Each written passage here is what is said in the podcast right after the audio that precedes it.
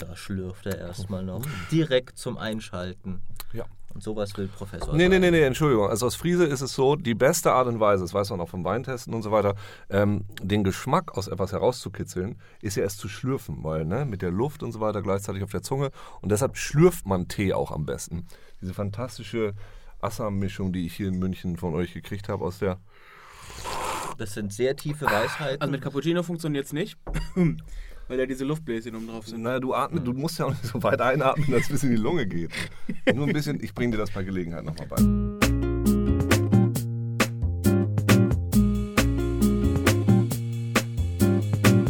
Werte Zuhörer, heute haben wir einen besonders distinguierten Gast im Podcast. Uke Bosse ist nicht nur Professor der Leveldesign und Game Design unterrichtet, sondern hat sich auch als Schauspieler mit Paraderollen wie Plötze in The Witcher 3 einen Namen gemacht. Hallo Uke. Hi! Das war, das war tatsächlich sehr schön. Ja, schon, gell? Ja, er hatte das vorhin schon so angekündigt. Das hat, das hat mir gut gefallen. Ich, äh, äh, du kriegst in unserem Podcast hier, wofür du bezahlst, selbst Vielleicht- wenn du nichts bezahlst. Vielleicht nehme ich dich in Zukunft einfach mit, so dass du immer so hinter mir läufst. Moment, Moment, er kann nicht dein Herold sein. Das, oh, wie gut das Du wäre. kannst den anderen Herold haben. Wir haben einen Michael Herold, ja, der, der extra für sowas da ist. Kann das der sowas stimmt. auch? Der, der läuft immer vor dir rum und, und kündigt dann an, wenn du das, den Raum betrittst. Kannst du Trompete spielen oder so? Leider nicht. Ich, Was? kann- ich, ich habe mal Keyboard gespielt, als ich zehn war oder so. Aber Uke, jetzt, jetzt schweig doch mal still. Jetzt, jetzt werde ich ja noch vorgestellt. Achso, ja, ja. Oh, Ja, ich bin aber- gespannt. Aber, aber leider ist deine Vorstellung nur, Sandro, dass um mit Ukes allen äh, distinguierten Leistungen mithalten zu können, ich halt einfach auf zahlenmäßige Überlegenheit gesetzt habe und mir dich noch als Verstärkung geholt habe. Ja gut, Ja. das ist auch eine schöne Vorstellung. so, ist ja. auch ganz, also auch ganz okay so. Ist, also, ist ja, ist ja Nee, ganz. nee. Ist Ja, ganz du, du okay. warst ja schon mal im Podcast, Ja, der Uke halt zum ersten Mal. Man kann ja erwähnen, dass Sandro äh, vor zwei Tagen 30 geworden ist. Ja, genau. Das ist genau die Sache, die wir hier erwähnen sollen. Ja, das stimmt, das stimmt. Der Sandro ist auch, mit Alter kommt ja auch Weisheit, sagt Ja. man. Das heißt, Sandro ist jetzt sehr weise geworden. der, der Witz ist ja, also ich kenne Sandro ja schon, also Sandro ist in Deutschland die Person, die am längsten in der Spielejournalismusbranche ist. Obwohl er erst 30 ist. Und das frag mal, frag mal, wie das geht. Das hat irgendwas Vierdimensionales, was ich da bei weiß nicht, ob ich fragen sollte, wie das Nee, geht. das, das kann man auch gar nicht verstehen. Das ist wie gesagt vierdimensional. der, der distinguierte Professor spricht da Ja, ja, über also das, das gemeine das, Volk das nicht begreift. ist zu schwierig oder? für euch. Das kriegt ihr dann später mal. Ne? Später. Wer weiß das? Keiner wieder. Genau. Wer Ja, weiß, wie das stimmt. geht, schreibt bitte an folgende E-Mail: äh, sandro ähm, at ign.de. Nee, wo sind wir hier?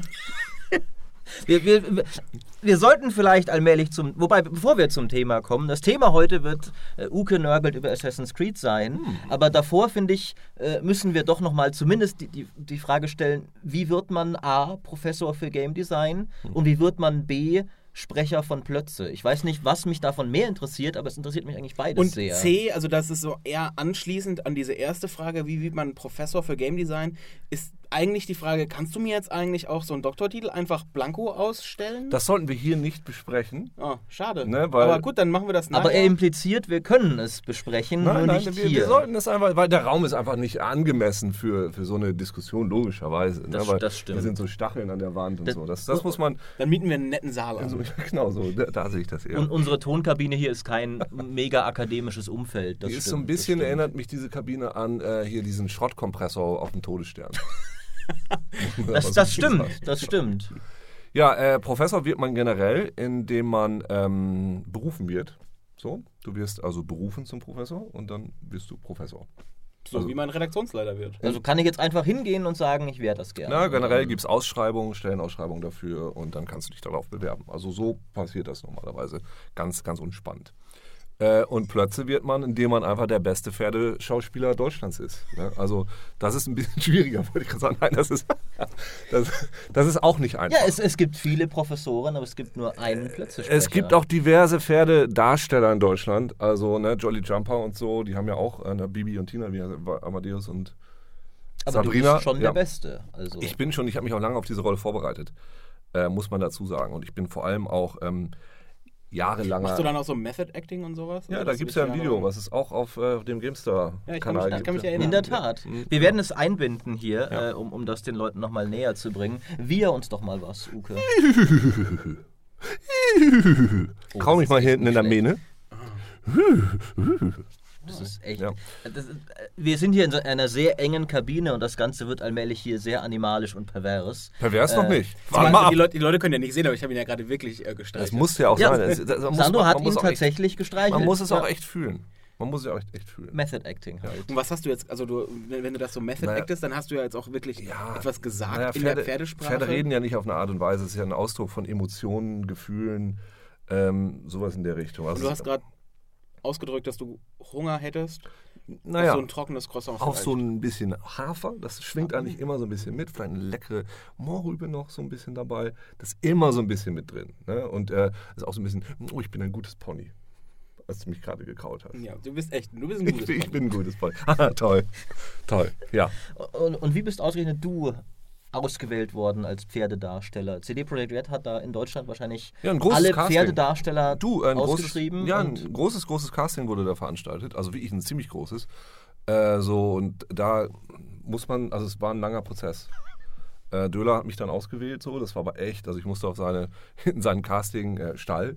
Äh, ähm, ne? also, Ah. äh, Genau, das ist ein, ist ein Casting-Stall dann auch, wenn es um Mhm. Pferde-Castings geht. So und von diversen Heuballen runterspringen. Ähm, so, das war, also es war ein langer Prozess und dann habe ich mich da echt durchsetzen können mit harten Hufen und ähm, gezücktem Schweif. Ja. Und dann äh, ging das los.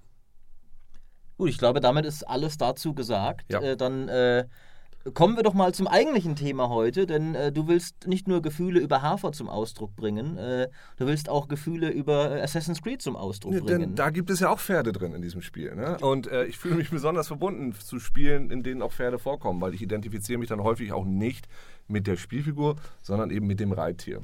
Und äh, ich muss allerdings bei Assassin's Creed sagen, ich habe Origins hauptsächlich mit diesem fantastischen Kamel gespielt und später mit dem Chocobo. Weil äh, ich nicht ganz verstanden habe, warum man sich andere Tiere kaufen soll. wenn, du, wenn du das, Fabian, sagst, castet er dich nie wieder als Pferd. Ne, ich glaube schon. Ich darf da noch nicht so viel verraten, aber ich glaube, da geht noch was in Zukunft. Aber du, wenn, dann könntest du ja vielleicht irgendwie, wenn dann höchstens in Cyberpunk eine Auto-KI sprechen oder sowas. Hm, ich darf noch nicht darüber sprechen. Ah, ah. Ich darf darüber noch nicht sprechen. Gut, äh, bevor wir jetzt, äh, ich bin sicher, manche Zuschauer würden sich jetzt gerne einen einstelligen Aha. Zuhörer. Also bei Den Fehler habe ich schon mal gemacht. Das, hat- über Cyberpunk kann ich auch sehr viel erzählen, ne? aber das ist ein, das ist ein äh, anderer Podcast. Ja, später das, ist- mal. das ist der nächste Podcast. Das ist, oh, das ist ein ganz anderer Podcast. Ich bin, ich bin sicher, manche Leute würden sich gerne noch einen Podcast wünschen, wo wir jetzt in eine Stunde versuchen, dich Über Pferde. irgendwie äh, Pferdespiele. über Pferde in Cyberpunk zu reden bekommen. Also ähm, wir haben bei Reload ja mal, wir hatten ja Jan Hegenberg, ich weiß nicht, das ist so, ein- so ein Sänger, der so, so Videospiel-verwandte Lieder singt. Der hatte bei uns eine Rubrik in der Fernsehsendung, die ich mal gemacht habe vor ein paar Jahren. Der, äh, und haben wir ihn eine, der hat immer gesungene Reze Rezensionen gemacht, ne? Das gesungene Review. Und dann hatten wir einmal seine gesungene Review zu Reiterhof 3D. Das war äh, ganz fantastisch. Ich glaube, es gibt es nicht mal online. Vielleicht, äh, wenn man es googelt, findet man es vielleicht noch ein bisschen. Reiterhof 3D, Hoppe, Hoppe, Reiter, Hoppe, Hoppe, Reiter. Wenn er fällt, dann schreit er. Aber jetzt zurück zu Assassin's Creed. Wir sind heute Du hast hier. auch geschrien, nämlich als du Origins gespielt hast. Wir versuchen ja immer wieder sehr clevere Überleitungen. Sehr, sehr clever. Wir sind nun leider heute drei besonders Clevere Leute. Labertaschen. Ja, ich Äh, habe noch gar nicht so viel gesagt. das stimmt, das stimmt. Aber deine Körperhaltung, ne, wie verschränkt die ist. Du bist ein bisschen beleidigt jetzt? Nein. Okay, gut. Mhm. Ja, also es ging äh, um Assassin's Creed. Ähm, ich habe jetzt gerade erst letzte Woche, ich bin vielleicht der Letzte, der es, der es gemacht hat. Ich habe, oder vielleicht auch nicht, weiß ich nicht, ich habe letzte Woche erst Assassin's Creed Origins durchgespielt. Und ähm, Assassin's Creed ist die Serie, also ich habe alle Teile, also alle Hauptteile zumindest, gespielt, seit damals, seit 2007. Und das ist so ein bisschen mein, mein Guilty Pleasure. So, das spiele ich eigentlich normalerweise immer nach Weihnachten so ein bisschen und ne, und ich und Guilty Pleasure sagt man ja vielleicht der Grund, warum es kein Pleasure ist, sondern nur ein Guilty Pleasure ist, äh, weil da ja auch nicht alles ähm, so ganz rund ist. Da ist ja auch was faul im, im Starte Creed sozusagen. Und ich glaube, darüber könnten wir mal so ein bisschen sprechen, wo diese Assassin's Creed-Serie herkommt, warum sie so ist, wie sie ist, äh, was daran gut ist, was daran vielleicht jetzt echt mal nicht so gut ist oder wie das kommt und warum und auch weshalb. Und warum für dich ja anscheinend, äh, das habe ich dem Vorgespräch entnommen, der Versuch, sich mit Origin ein wenig auch neu zu erfinden, Ja. Eher gescheitert ist. Und du eher sagst, das ist gar nicht wirklich passiert, wenn ich das richtig Ja, verstanden genau. Also habe. vielleicht, oder? vielleicht setzen wir da mal an. Das finde ich ganz gut. Ja, also, äh, wenn, ein, wenn ein Spiel Origins heißt, ne, oder ein, ein, ein Comic oder sowas, dann erwarte ich ja was. Dann erwarte ich so, das ist immer eine besonders interessante Geschichte, weil da, da geht es dann zu den Ursprüngen und ich erfahre irgendwas, was ich vorher nicht wusste. Und wo kam denn eigentlich Spider-Man her? Wo hat er seine Kräfte her? Und ganz viele Comics fangen eben damit an. Also wenn du eine neue Comicserie hast mit einem Superhelden, die fangen irgendwo in der Mitte an und irgendwann gibt es dann die shocking Origin Story, wie das denn passiert ist. Was für ein seltsames Insekt ihn denn gebissen oder geneckt hat oder weiß der Geier. Teilweise auch mal irgendwie 20 Jahre später, wie jetzt ja, bei Solo vielleicht. neulich erst. Ja, genau, äh, zum Beispiel. So, das ist eigentlich aber auch immer so ein, so ein Event, den man auch durchaus feiern kann. Das ist was Besonderes. Und äh, ehrlich gesagt hatte ich das bei Origins erwartet. Aber ähm, na, das war es dann eben nicht. Und äh, für, für mich ist es relativ interessant, denn ähm, wenn wir das mal so betrachten von der, von, von, der, von, der, von der spielmechanischen Seite, dass also ein Spiel besteht logischerweise aus einer Mechanik, seiner Kernmechanik,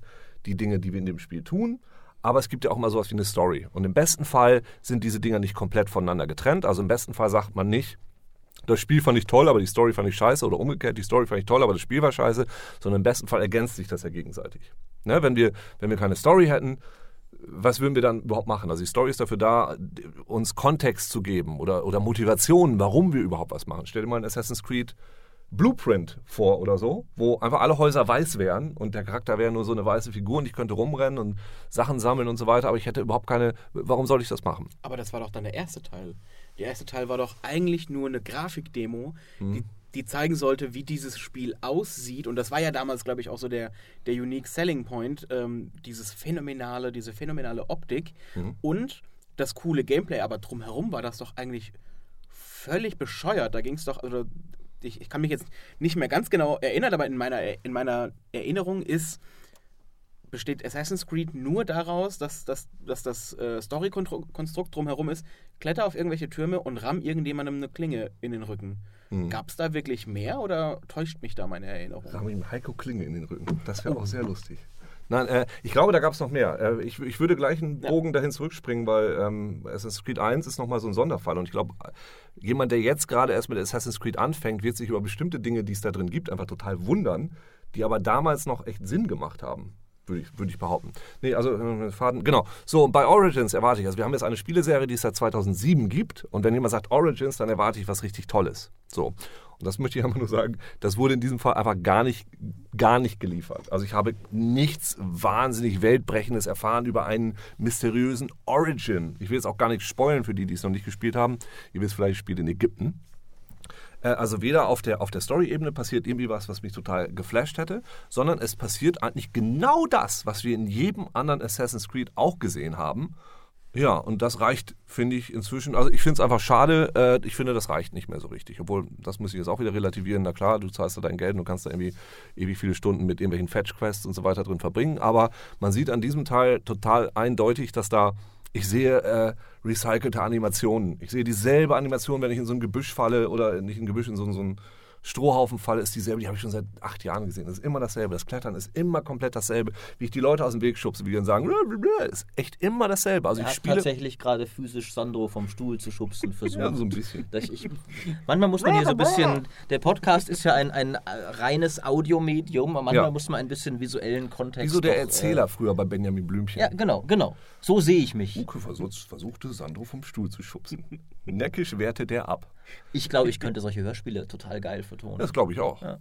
Naja, Danke. so und, und für mich ist Assassin's Creed, und ich, ich will gar nicht über so ein Spiel lästern oder schlecht drüber reden, man muss aber mal genau auseinandernehmen, was dran gut und was schlecht ist, ist, äh, es sieht fantastisch aus, ne? diese Welt ist total toll dargestellt, dieser Museumsmodus ist auch geil, aber eigentlich, wer da richtig gute Arbeit geleistet hat, sind eigentlich nur die, Entschuldigung, wenn ich das so sage, die Environment Artist. So, also das sind die Leute, die diese, diese, die, die Tempel gebaut haben und so weiter. Die haben richtig geile Arbeit gemacht. Und bei dem anderen ist es so ein bisschen Aufwärmen, was auch okay ist. FIFA kommt auch jedes Jahr raus. Also es, es gibt eine ganz andere Form von Kreativität logischerweise in Serien, die einmal pro Jahr entstehen, als ein Spiel, das einmal rauskommt und dann super brillant sein muss. Aber äh, ja, also so richtig Spaß, äh, also funktioniert das für mich nicht. Ich kann nicht mal mehr sagen, wenn dieser Bayek war. So, jetzt habe ich kurz meinen Faden verloren. Würdest du damit also sagen, dass das Game Design von Assassin's Creed ähm, eigentlich mit Assassin's Creed vielleicht noch nicht eins, weil das war ja, wie du schon sagst, so ein Sonderfall, aber so spätestens mit dieser Zweier-Trilogie da abgeschlossen war? Also dass sich das danach eigentlich nicht mehr weiterentwickelt hat? Ja, da, genau, jetzt weiß ich wieder, was ich sagen wollte. Dankeschön. Das Interessante ist, glaube ich. Wir hatten ein Vorgespräch. Ja, genau. Das heißt, Sandro wusste, was. Sandro wusste besser als Uke, was Uke sagen Ja, wir, wollte. wir haben gestern schon zu Mittag gegessen und äh, Sandro wollte das abrechnen, deshalb mussten wir ein bisschen schon mal über Assassin's Creed reden. Es gibt ja äh, so ein paar ähm, Dinge, die in jedem Assassin's Creed auftauchen. Es gibt den Animus, also ich weiß nicht, ob ich es erklären muss. Also da ist irgendjemand in der Gegenwart, der steigt in eine Maschine und die Maschine liest seine genetischen Erinnerungen oder seit neuestem ja auch nicht mehr seine eigenen, sondern irgendwelche genetischen Erinnerungen aus und der durchlebt die. Das ist ein Teil von Assassin's Creed, dann ist da diese Geschichte in der Vergangenheit und dann gibt es da auch noch äh, immer diese mysteriösen Objekte einer, einer fortgeschrittenen Zivilisation, die vor unserer Zivilisation existiert hat. So, das, diese drei, ne, und dann gibt es natürlich logischerweise die Assassinen und die Templer. Diese, diese Dinge sind immer da. Und die haben in Assassin's Creed 1 noch total viel Sinn ergeben, warum die da waren. Die waren da absichtlich drin und das, da hat jemand drüber nachgedacht. Und wenn ich mir jetzt Assassin's Creed Origins angucke, dann sehe ich da einen relativ ratlosen äh, Autoren, der sich sagt, ach scheiße, ach dieser Animus. Ach, was, soll ich, oh, wie soll ich denn das jetzt machen? Ach nee, wie? Und da muss jetzt noch so ein außerirdisches Ding ran, aber ich habe doch hier gerade eine Geschichte über äh, ja, Ägypter geschrieben. ja, ja. Was, was. Ja, bau den da noch ein, den Apfel von Eden. Ja, aber wieso? Den baust du da jetzt ein?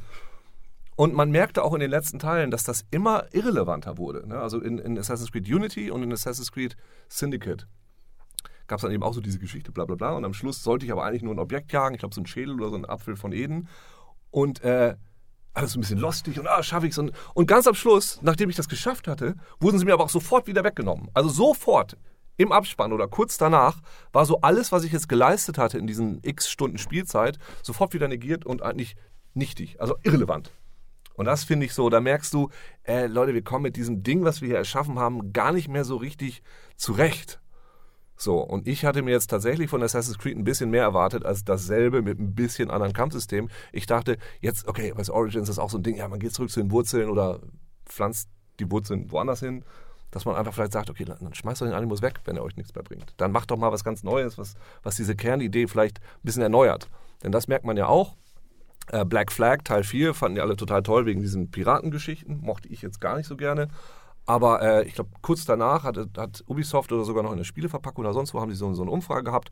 Möchtest du vielleicht ein Piratenspiel auch so ohne Assassinen? Wollten wohl ganz viele und jetzt gibt es ja auch ein historisches Spiel mit Piraten. Wie heißt das nochmal? Skull and Bones. Skull and Bones. das tatsächlich richtig cool aussieht. Ja. Und wirklich ja einfach das ist mehr oder weniger Genau. in, als eigenes Genau, Multiplayer-Spiel. genau. Und das ist, ne, dann, also und, äh, man muss ja sagen, also da wird ganz viel von dem auch wieder auftauchen, was man, ich, ich nenne es jetzt schon fast Ubisoft-Style-Games. Das ist ja jetzt ja, also Far Cry-Spiele, das ist ja alles so ein bisschen in dieselbe Richtung. Da werden die ganz von nehmen, werden einfach ein historisches Setting nehmen und zack. Ja, so. Sandro, sag mal kurz was, ich rede sonst zu viel. Nachher beschweren sich eure Hörer, dass das hier so ein Monolog ist. Das wollen wir auch nicht. Andere Leute dürfen auch mitreden. Ne, Sandro? Ah, Ich hatte tatsächlich etwas zu sagen, muss aber kurz überlegen, was es war.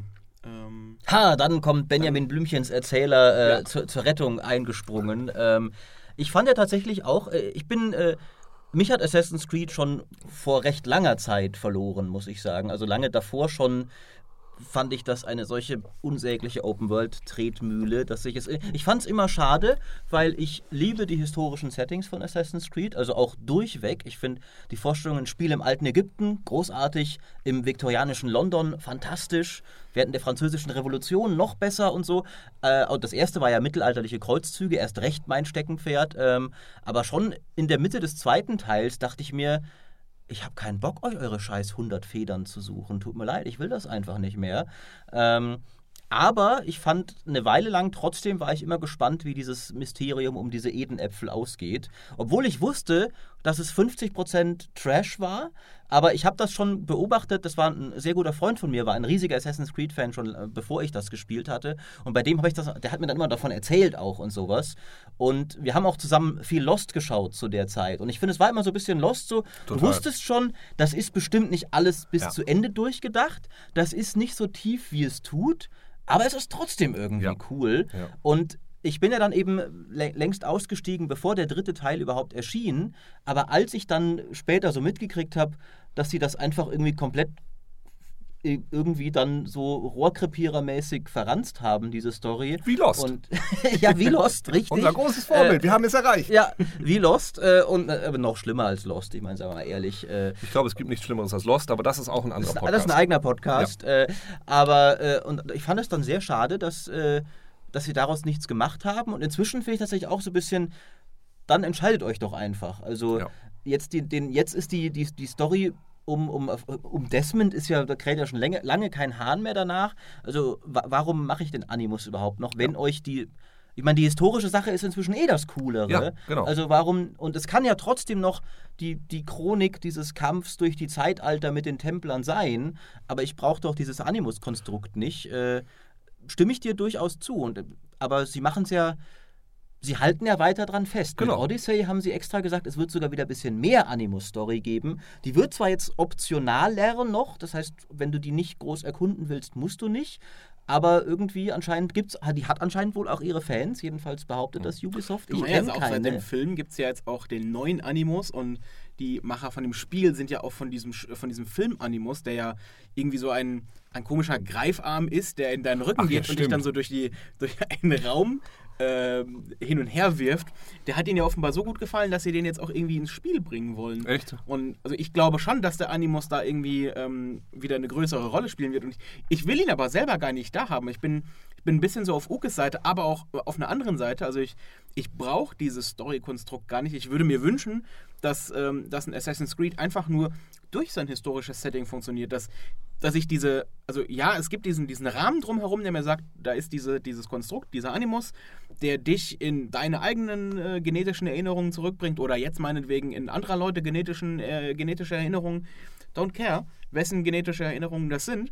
Mir geht es eigentlich nur darum, dass ich in dieser coolen Welt bin. Warum ich da drin bin, ist für mich eigentlich völlig zweitrangig und ich brauche auch diese ganze, diese ganze Außenrum-Story, diese, diese Jetzt-Zeitgeschichte, wie das früher bei Desmond Miles war. Ich bin ja immer durchgerannt und habe halt gehofft, bitte, bitte, bitte, lass es schnell vorbeigehen. Ich will, will das alles nicht wissen. Das ist- mir doch völlig egal. Ich, will fand wieder zurück. Ich fand die tatsächlich super. Ich Ja? mochte das total gerne. Nee, ich mochte das gar nicht. Ich habe ich habe Assassin's Creed immer wegen, wegen der Handlung in, in, der, in dem historischen Setting gespielt. Und jedes Mal, wirklich jedes Mal, ähm, wenn es rausging in die, in die Jetztzeit, war ich total davon genervt, weil mich das auch aus dieser Welt herauszog Ja, und, okay. und so eine zweite Ebene in dieses Spiel brachte, die, so wie ihr auch gerade schon gesagt habt, ähm, nie so richtig aufgeklärt wurde und immer so ein bisschen trashig, mindfuckig, blöd, lostig war. Ähm, und das hat, mich, das hat mich echt immer total rausgezogen. Das kann ich super verstehen, aber es gab dafür einen Grund. Ne? Also jetzt bei, bei Origins muss ich auch sagen, warum denn? Warum muss ich denn da mal raus? Dann bist du diese Frau, die läuft so ein bisschen in der Höhle rum. Ja, ja, ach hier, ich musste nur kurz auf Klo, jetzt geht's wieder rein. Warum soll ich denn das spielen? Aber das Interessante ist ja auch, dass das gleichzeitig so, so, so eine Meta-Welt und so ein Meta-Kommentar ist. Und wenn wir mal ganz zurückspringen an die Anfänge von Assassin's Creed 1, ja, da war das ja damals so. Die Grafik, ja, du sagst die Grafikdemo. Ich würde sagen, also Assassin's Creed 1 ist ja entstanden. Eigentlich wollten sie, glaube ich, ein Prequel oder ein Sequel oder irgendwas Quill machen zu Prince of Persia. Und ähm, das war kurz davor ja ziemlich gefloppt.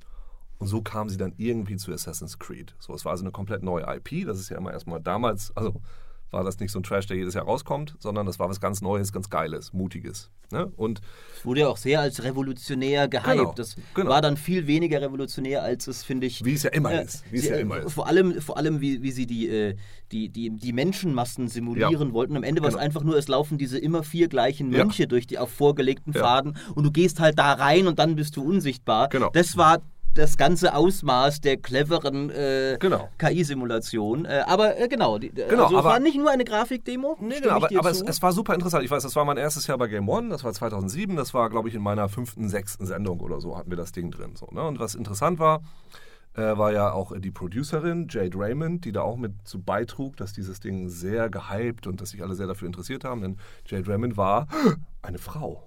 Ja, eine, eine, eine, eine, Frau als Producerin war es. Und dann war sie auch noch also hübsch. So, da konnte man dann sehr viel drüber berichten. ne? Das war ja, ne- also das war, muss man sich eigentlich noch ein bisschen an den Kopf fassen, aber das hat natürlich funktioniert. Das, das war schon ein, ein bisschen, sagen wir mal, irgendwie peinlich mit anzusehen, absolut. wie, äh, wie das äh, den Schlagzeilenwert des Spiels sehr offensichtlich Extrem, erhöht hat, extrem erhöht weil eine attraktive Frau äh, Ja. die am, am Steuer saß, Genau. sozusagen. Äh, Genau. Ist ja heutzutage zum Glück nicht mehr ganz so selten, wie es Nee. damals war, aber immer noch, muss Genau. man sagen, immer noch ungewöhnlich. Genau, also Jade äh, Raymond aber- hat sich dann danach, glaube ich, hat auch keinen Bock mehr auf die Scheiße gehabt und ist jetzt, sie ist, glaube ich, Studio Head in, in Ubisoft, bei Ubisoft Toronto und das hat sie gesagt, das mache ich, glaube ich. Also ich Nee, ich die ist gehe doch davon bei- aus. Die ist doch bei EA, oder? Die macht doch, die Ach, leitet die ist- doch das äh, Star Wars Studio. Stimmt, die, nee, das Star Wars Studio macht doch Bernd Diemer. Hm.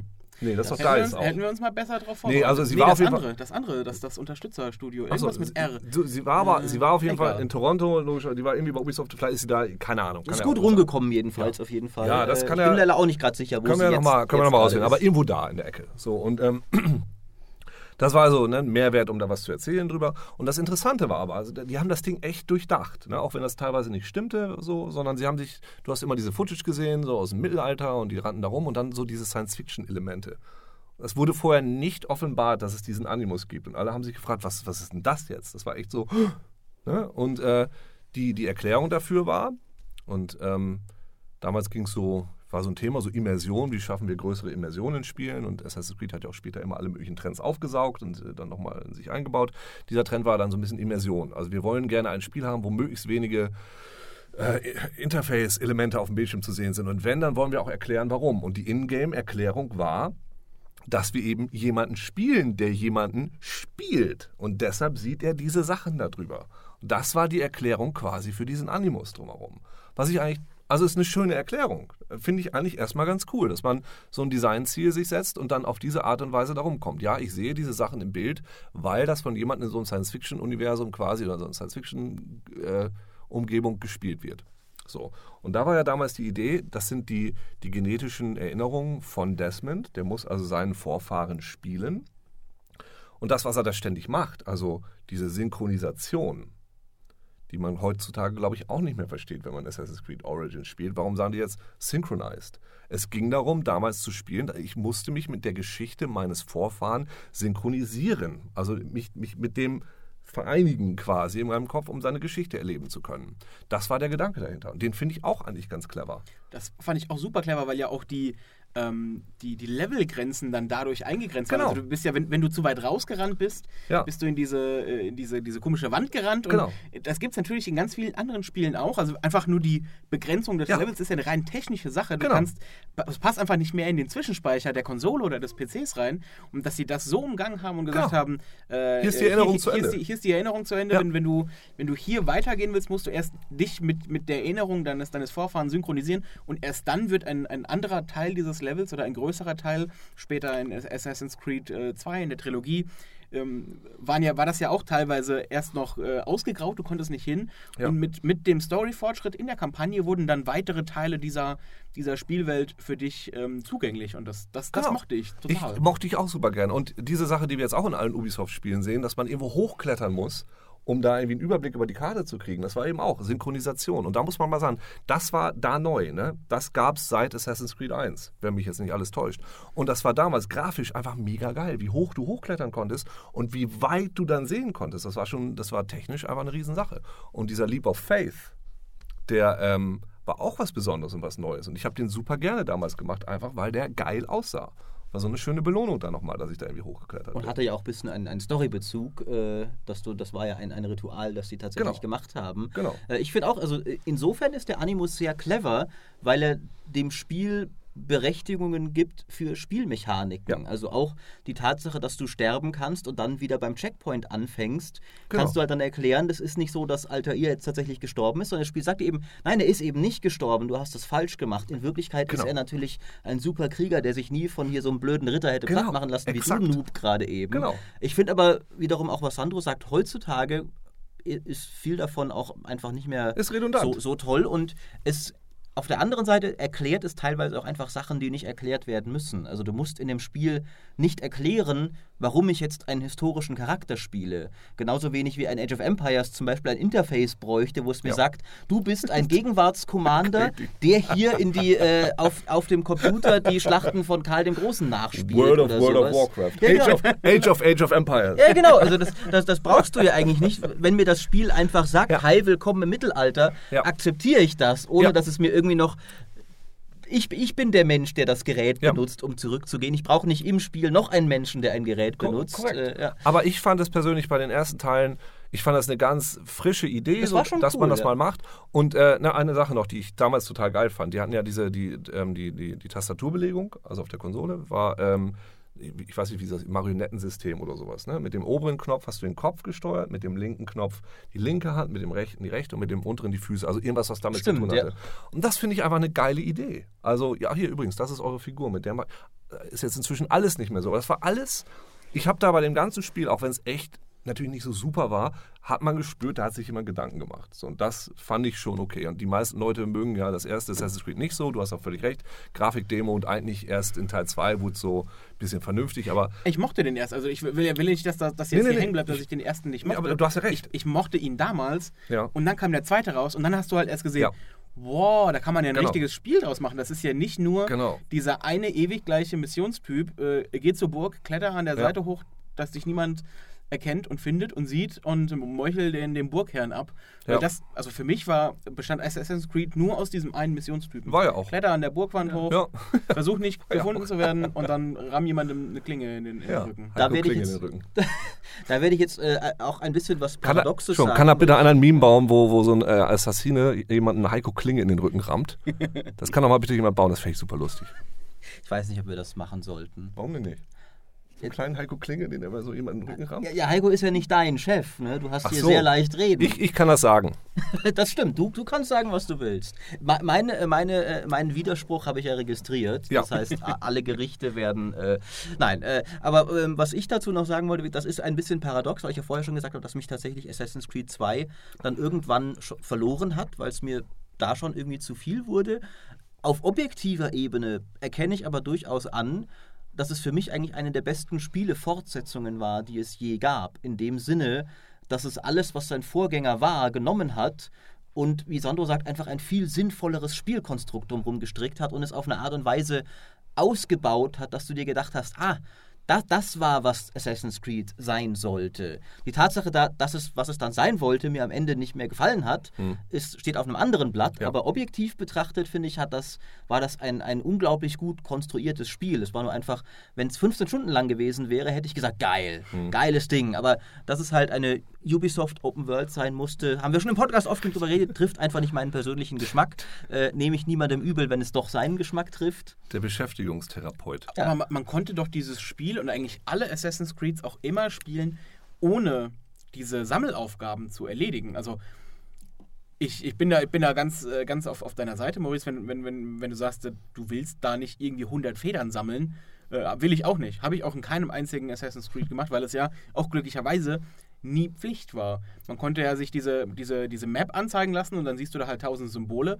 Und man konnte doch, glaube ich, schon immer filtern und sagen, hier, Ja. schmeiß den, schmeiß den unwichtigen Kram raus. Das, das Ich habe dann, ich habe immer so den, die, die Hauptgeschichte verfolgt und dann in den späteren Teilen, wo es auch so Nebenquests und optionale Quests gab, habe ich ein paar coole optionale Quests gemacht, aber wenn mir das halt zu doof wurde, bin ich wieder zurück zum, zum Mhm. Hauptstory-Strang zurückgekehrt und habe einfach da weitergemacht. Also ich glaube, sie haben es ein bisschen mehr an die Progression gebunden, so in in den letzteren Teilen, dass du eben dann nicht hochstufig oder nicht, also du hast es einfach viel leichter, wenn du, wenn du, ich, okay. Stufen gab es damals ja gar nicht, oder? Ich weiß gar nicht, also wenn deine Aufrüstung auf jeden Fall aufgelevelt war. Bei Origins ist es so, also ich meine, da da hast du eine Empfehlung, welche Stufe du sein musst für welche, für die, für die Main Missions und du bist, die erreichst du nicht, wenn du nur äh, die Hauptmission machst.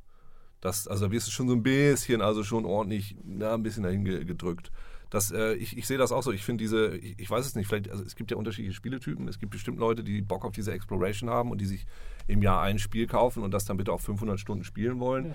Die haben bestimmt genug damit zu tun, das bin ich nicht. Also für mich ist es die Story. Deshalb war für mich, also ich glaube in meinem subjektiven Empfinden war Assassin's Creed 1 auch immer noch das Beste, weil ich Altair einfach am geilsten fand. Ich fand ihn echt cool. So, und ich, ich fand diese Geschichte von Assassinen und Templern sowieso immer ganz geil. Ich bin ja mein Lieblingsbuch, der Illuminatus, äh, die Discordianer gegen die Illuminaten, ist quasi auch die Assassinen gegen die Templer, nothing is true, everything is permitted und so. Fand ich immer super und ich mochte diesen Science-Fiction-Twist auch total gerne. Deshalb fand ich das mit Desmond eigentlich auch total geil, dieses Rausfinden, was ist denn da eigentlich los. Und ich persönlich hatte mit Assassin's Creed 2 dann ein Problem, weil ich Ezio so wahnsinnig unsympathisch fand am Anfang. weißt du, und ich habe auch überhaupt nicht verstanden, warum dieser komische, ätzende Teenager, warum der dann plötzlich genauso geil klettern kann wie Altair. Das hat sich mir nicht erschlossen. so, und ich glaube, die Erklärung war dann am Anfang noch, der hat ja auch diesen, diesen Adler, sonst was Blick, ne? das ist ja wieder Batman Detective Mode oder was sie alle immer haben da, dass sie alles irgendwie sehen können war ja, dass sie das Blut von dieser First Civilization dann in sich haben oder irgendwelche genetischen sonst was Dinger. Also das hat mich total genervt. Das nervt mich nach wie vor. Warum kann denn bitte jeder von diesen Gestalten so geil Parcours klettern? Jeder einzelne. Jeder. Weil das kein gutes Spiel wäre. Ja, ich meine, aber das hätte ich zum Beispiel gerne in Origins erklärt Kann, gehabt. Kannst du nicht gut Parcours klettern? Naja, geht so. Ich schon. Ja, Totschlagargument. Die Stille spricht Bände. Ja. Ja. Ja, Scheiße, ich mein- bin ich der Einzige, der kein Parcours kann? Mist, so naja, kommt's man- dann raus. Pf- Pferde sind ja auch nicht so unbedingt fürs, fürs unserem- vertikale mit Movement gedacht. Ist das auch, da hast du völlig recht. Na, wo Plötze kann er sowas. Plötze kann er überall. Plötzlich kann relativ viel, das stimmt. Auf Häuserdächern Das und sowas. das ist hier, genau, das kann sie gerne. So, aber das, da- das war so, das, also wenn, wenn ich das mir von der Story-Seite angucke, hat mir Alter ihr am besten gefallen, weil ich das Setting persönlich am besten fand. Aber das ist natürlich ein persönlicher Geschmack nur. So. Aber wie, wie äh, ist jetzt dann das für dich weitergegangen? Denn du hast ja, Ja. gesagt, äh, am Anfang mochtest du die Serie richtig gerne und du spielst sie auch heute noch Hm? Ja. immer. Obwohl du sie inzwischen irgendwie eigentlich doof findest. Ja, genau, ich- Äh, ich wundere- was, was ist passiert? Mit, mit welchem Spiel hat das eingesetzt, Ja. dass du gesagt hast, okay, jetzt äh, reicht es mir aber allmählich? Und, und was, war, was waren deine Ja. Probleme damit? Ja, ist, genau. Also ich wundere mich ja selber, ne? Und hin und wieder mag man ja auch Sachen, von denen man eigentlich weiß, dass man sie eigentlich gar nicht so gut findet und man mag sie trotzdem. Maurice zum Beispiel. Ich kenne ihn noch nicht so, ich kann das noch nicht beurteilen. Bisher finde ich ihn eigentlich so ganz nett. Ja, das, das siehst du sehr gut, sehr gut. Ähm, Du bist ein Mann von Geschmack, ganz offensichtlich. Ähm, genau, so, das, das schloch, sch, schlich sich auch erst langsam so rein, glaube ich. Also man wusste immer, äh, ich verschwende hier gerade ordentlich meine Zeit mit irgendwie, Rumgerenne, aber irgendwie ist es doch auch ganz schön und hatte, glaube ich, so mehrere Faktoren. Assassin's Creed 2 mochte ich nicht so gerne wegen Ezio. Da fand ich tatsächlich die Desmond-Story interessanter. Und wie du schon sagtest, Lost, die hatte immer auf irgendwie was, da kommt noch was, da kommt noch was. Nee, reingefallen, da kommt gar nichts. Äh, aber das wurde auch besser. Also Assassin's Creed Revelations ist, glaube ich, mein Lieblings- oder mein Zweitlieblingsteil, weil man da eben mit Altair und mit Ezio spielen kann. Das fand ich, äh, hat mir sehr gut gefallen von der Story und von dem ganzen Drumherum her. Das Interessante an dieser ganzen Assassin's Creed-Nummer ist ja, dass ähm, das Spiel sich zwar, also wurde kontinuierlich entwickelt, aber sie haben auch immer gesagt, ne, wie man so schön sagt, ein bisschen Innovation darf ja immer rein. Nicht zu viel, das verschreckt die Leute, aber immer so ein bisschen. Sie haben ja immer was Neues reingepackt. Dann hatten sie diese, dann hatten sie Tower Defense, dann hatten sie dieses ganze Gedöns mit dem, dass du dann gleichzeitig noch deine Brotherhood ausbilden konntest, was dann im Hintergrund so mitlief. Naja, und für mich wurde es dann schwierig, also viele Leute hatten mit Teil 3 ja ein Riesenproblem. Das hatte ich gar nicht. Also Teil 3, wie bei Das ist der Age of Beste. wie bei Age of Empires 3 auch das Problem.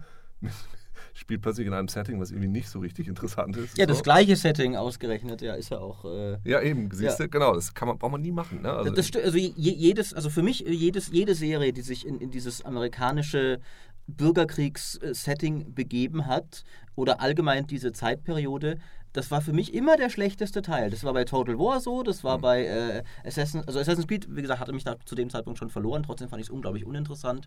Aber es hatte Äh, den besten Anfang. ja, der, der Anfang Diese, war cool, ja. Also du, jetzt spoilere ich so ein bisschen, weil ich, ich denke, Ja, ihr werdet es eh nicht mehr 3 spielen. kann man ja spoilern, Äh, also. Zehn Jahre später sozusagen. und ist auch der Anfang. Ja, genau, ist der Anfang. Aber du, du spielst halt irgendwie die erste. Ich, ich, jetzt muss ich, muss ich wirklich lügen. Es ist ein reines Gefühl gewesen. Ich weiß nicht, ich habe da jetzt nicht mit der Stoppuhr daneben gesessen. Aber du spielst so die ersten Stunden Eine Stunde ist, glaube ich, eineinhalb Stunden bestimmt. Ja. Ja. Ja, und, und du, du spielst und denkst dir, ah ja, ja, hm, ah, ist ja interessant, cool, cool, cool, ja, bla bla bla bla. Und dann stellst du fest, du spielst gar nicht den Assassinen, sondern du spielst den Vater von der eigentlichen Hauptfigur. Und der ist auch noch. Ähm, was Ein ist? Templer, ja, Ein genau, ja. ein Templer. Also du spielst quasi den Gegenspieler. Ich war so geschockt, als das passierte, als, als ich das erfahren habe. So, what? Hm. Hä? Wie gut ist das denn? Ja. Und dann geht's halt danach weiter und ich fand das danach, ja, Setting ist auch nicht so meins. Aber, aber diesen, Wobei ich den, diesen den, den, mit äh, dem den Vater und Sohn, Washington DLC toll fand. Das hat, finde, mit dem, das hat mit, dem, mit dem Setting dann was, finde ich, was Witziges gemacht. Diese König-Washington-Geschichte, das fand ich, das war so Ja. bescheuert, dass ich es schon wieder toll fand. Äh, aber stimmt, die- dieser, dieser Twist mit dem, mit, dem, mit dem Templer, ist, das war sehr cool. Also für mich äh, hatte ich, da ging es langsam los, dass ich mich so ein bisschen gewundert habe, weil für mich, damit dieses Setting funktioniert, ähm, müssen eben die Templer die Bösen sein, ganz klar, und die Assassinen die Guten. Das muss ganz klar sein. Und ich finde das okay, dass man mal in die andere Seite reinguckt, aber auch mit dem Teil, der dann kam, mit Rouge, mit, mit Rogue. Rogue kam ja gleichzeitig zum nächsten Teil, Black Flag, glaube ich. Genau, Ja. Rogue, Rogue kam auf der 360 und Black Flag kam schon auf der PS4 oder was? Genau, so war das, ja. So, da wurde das nochmal, da war das ein abtrünniger Assassine, der gemerkt hat, ah, die Assassinen sind aber gar nicht so toll.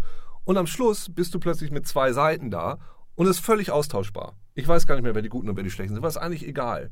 So, und eigentlich ist ja dieser Konflikt von den Leuten, die Freiheit für die Menschen wollen und von denen die anderen sind, die die Kontrolle wollen. Aber dann ist irgendwie alles egal. Und das meine ich so. Wenn die Geschichte muss mir quasi die Motivation geben, dieses, Überle äh, dieses ganze Zeug erleben zu wollen. Und wenn das nicht mehr da ist, weil ich gar nicht weiß, warum ich jetzt irgendjemanden bekämpfe, und das war immer mehr und mehr der Fall, dann weiß ich auch nicht mehr, warum ich das jetzt hier eigentlich mache. Denn ich mache es ja nicht, um die ganzen Federn einzusammeln und weiß der Geier, was darum liegt. Da fing es für mich an. Ich hatte mit Connor, also mit dem, mit dem Charakter, mit dem indianischen Charakter, jetzt nicht so viel Probleme. Ich mochte das Setting nicht so gerne, aber fand ich noch nicht so schlimm. Black Flag kam dann, äh, ich fand diese Schiffskämpfe total doof, muss ich echt sagen. Mochte ich nicht. Ich mochte Rogue aus ihrem Grund lieber. Black Flag fand ich echt nicht so geil. Das ist auch mein persönlicher Geschmack. Und da ging das los mit einem weiteren Trend, den Ubisoft eingebaut hat, mit diesem ganzen Games as a Service. Ne, dieses, äh, wir wollen die Leute so lange wie möglich bitte auf unserer Plattform in unseren Spielen halten, um ihnen da noch ein DLC zu verkaufen und so weiter. Dann, da habe ich das nämlich das erste Mal gesehen, dass du, ähm, na, keinen Bock, die ganzen Schatzkarten zu finden und die Schätze zu heben, zahl doch 3,99, dann hast du ja alle Schatzkarten. Und da war ich so, wow. Das war das erste Mal, also noch lange vor dieser ganzen Lootbox-Nummer ist, wo ich dachte, Alter, spinnt ihr denn? Weil, also das Problem, was ich damit habe, ist, sobald du logischerweise ein, äh, also dein Game Design, dein Businessmodell äh, Modell informiert ja dein Game Design. Wenn ich ein Spiel schaffen will, wo die Leute einmal 50 Euro für zahlen und dann sollen sie natürlich eine möglichst geile Erfahrung haben, weil dann sagen sie es allen ihren Freunden und den GameStar-Redakteuren und die schreiben drüber und dann war es das. Aber wenn ich gerne möchte, dass die ein bisschen Geld ausgeben, dann schaffe ich vielleicht an einer Stelle eine etwas nervige Erfahrung, damit die Leute Geld dafür ausgeben. Ja. Und plötzlich hatte ich diese große Welt mit ganz viel nervigem Zeug drin. Die habe ich dann auch nicht mehr gemacht, weil ich dann echt gemerkt habe, okay, ihr gebt mir eine Beschäftigungstherapie, gebt mir jetzt aber die Möglichkeit, mir ein Ticket aus dieser Beschäftigungstherapie rauszukaufen. Spinnt ihr denn? Da fühle ich mich ein bisschen verarscht. So. Der Fairness halber hatte Assassin's Creed ja die große Welt mit lauter nervigem Zeugs schon davor. Ja, das stimmt, ja. Aber, äh, aber es, ist, es ist schon eine, eine etwas dreiste Kulmination dessen, dass man sagt, okay, wir hören nicht unbedingt aus, auf das Feedback, die Sachen interessanter zu machen. Wir geben dir einfach einen Shortcut Ja. für Geld. Äh, weniger, also ist ja eh total bizarr. Du zahlst dafür, dir Spielzeit zu sparen. Genau, Da, ja. haben- da haben wir tatsächlich schon mal in diesem Podcast genau darüber geredet. Du zahlst halt dafür, dir Spielzeit zu sparen. Das ist ja dann per Definition Spielzeit, die mehr lästige Pflicht ist Ja. als Spaß. Ja. Aber solche Spielzeit sollte es doch in einem Vollpreisspiel nicht geben. Idealerweise sollte es sie nie geben. Ich finde Ja. das, selbst in einem Free-to-Play-Spiel finde ich das Geschäftsmodell unsinnig, dir Zeit zu ersparen, die sonst Arbeit wäre. Verkauf mir gern geile Skins oder sowas, aber verkauf mir nicht die Gelegenheit, weniger spielen zu müssen, sondern mach ein Spiel, das ich spielen will. Ja, korrekt. Ähm, stimmt, ja.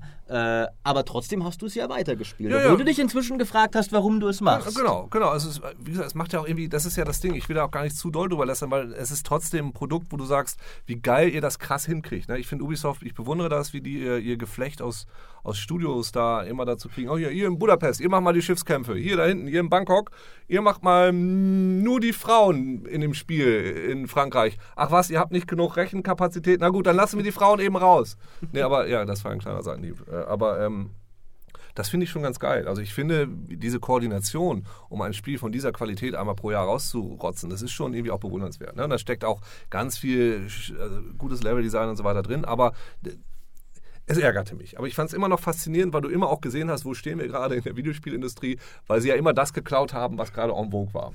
So, und dann kam dieses Ding in Frankreich, wo dann ja auch schon mal alles erneuert sein sollte. Äh, Unity.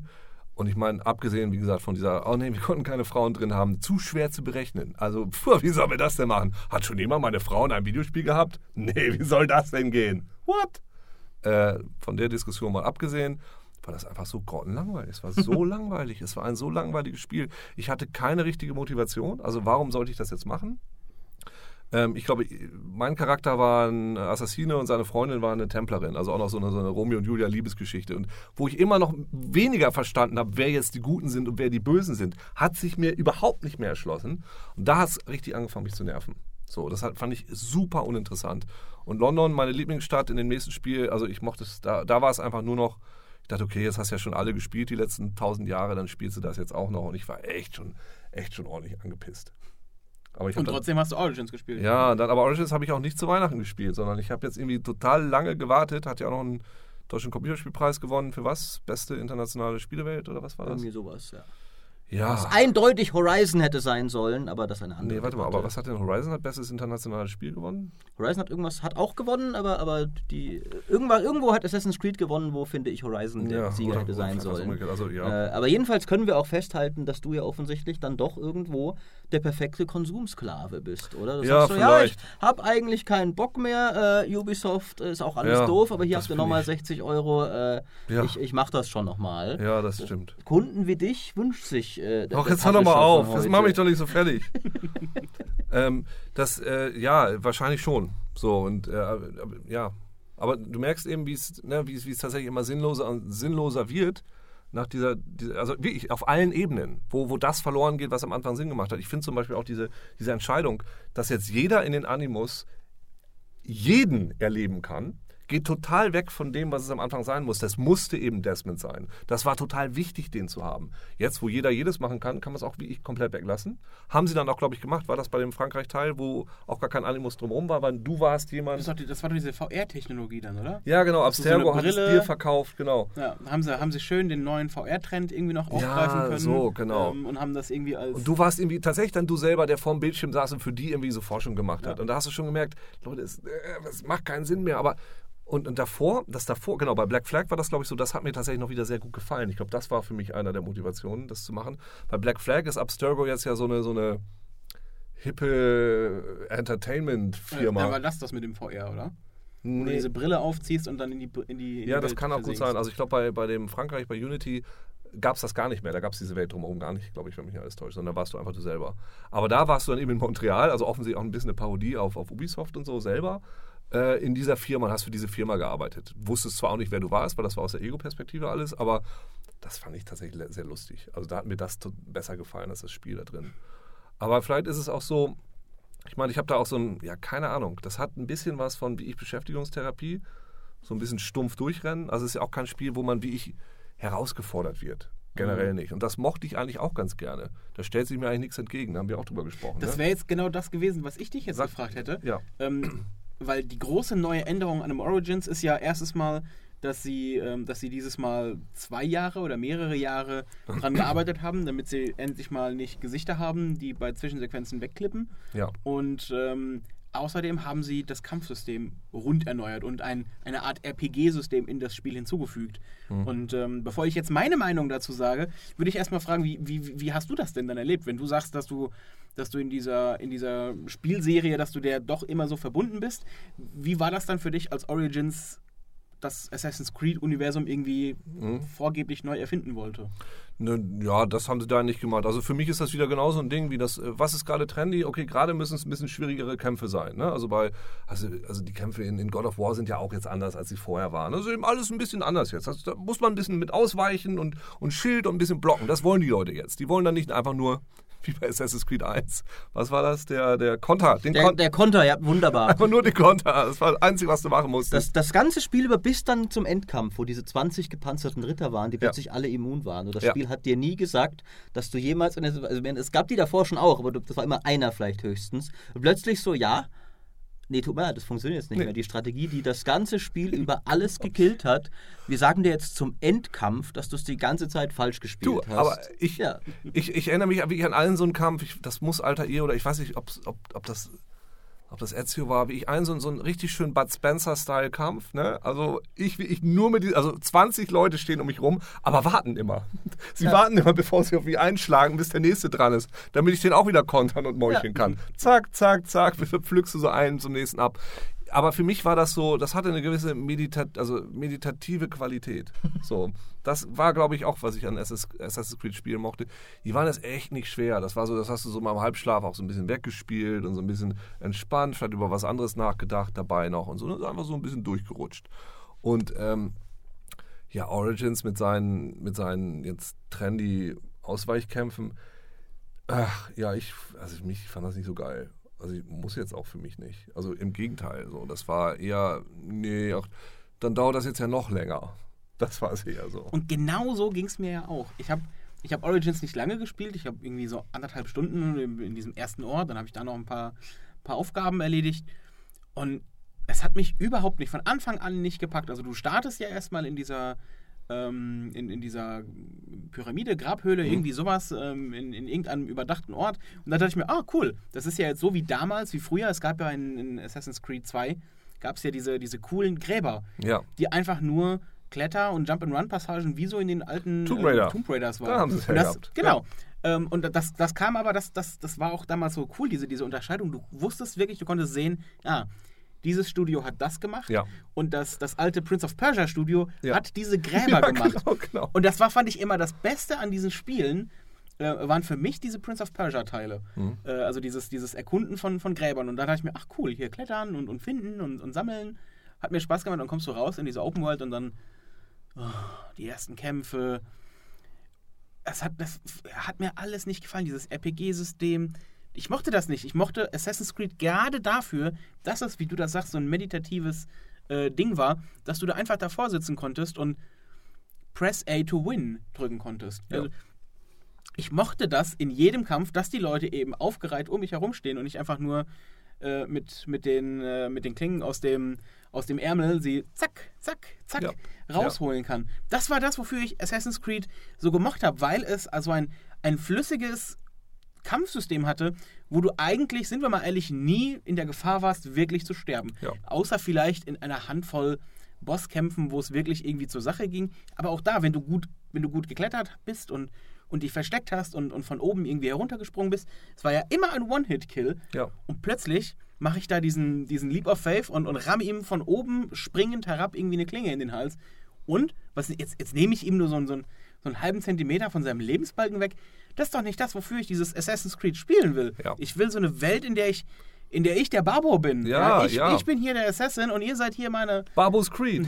Barbos Creed. Ihr seid, ihr seid die, die ich hier halt abassassiniere. Ja. Ähm, Also Dark Souls, it is not. Es soll eben auch ja, das und ich, Anti-Dark ich Souls hasse sein. ja auch Dark Souls. Ich will, Ja. also ja, eine, eine anständige Herausforderung und ein guter Schwierigkeitsgrad, das ist, das ist immer gut in einem Spiel. Ja. Aber das, ich, mag es, ich mag es nicht, wenn mich ein Spiel zur Weißglut bringt, indem es halt irgendwie.